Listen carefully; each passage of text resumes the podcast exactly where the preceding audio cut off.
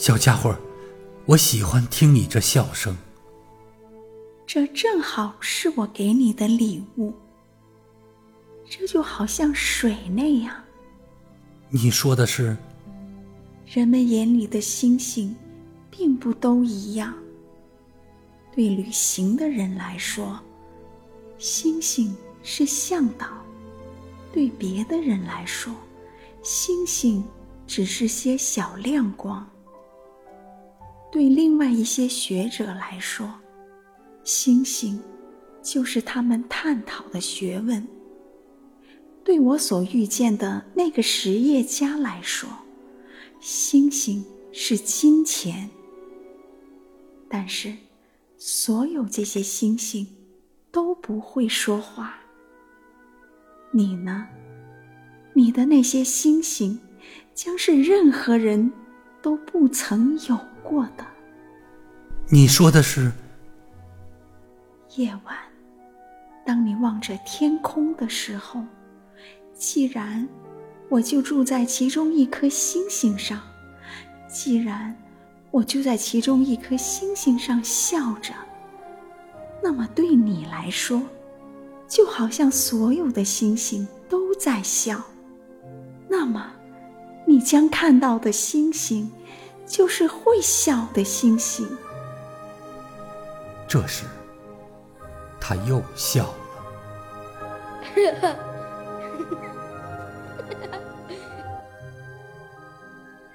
那么，在你得到了安慰之后，你就会因为认识了我而感到高兴。你将永远是我的朋友，你就会想要和我一起笑。有时，你会为了快乐而不知不觉地打开窗户，你的朋友们会奇怪地看着你笑着仰望天空。那时，你就可以对他们说：“是的，星星总是因我欢笑。”他们会以为你发疯了。我的恶作剧将使你难堪。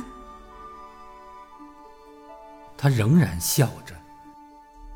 这就好像我并没有给你星星，而是给你一大堆。会笑出声来的小铃铛。随后，他变得严肃起来。今天夜里，你知道，不要来了。我不离开你。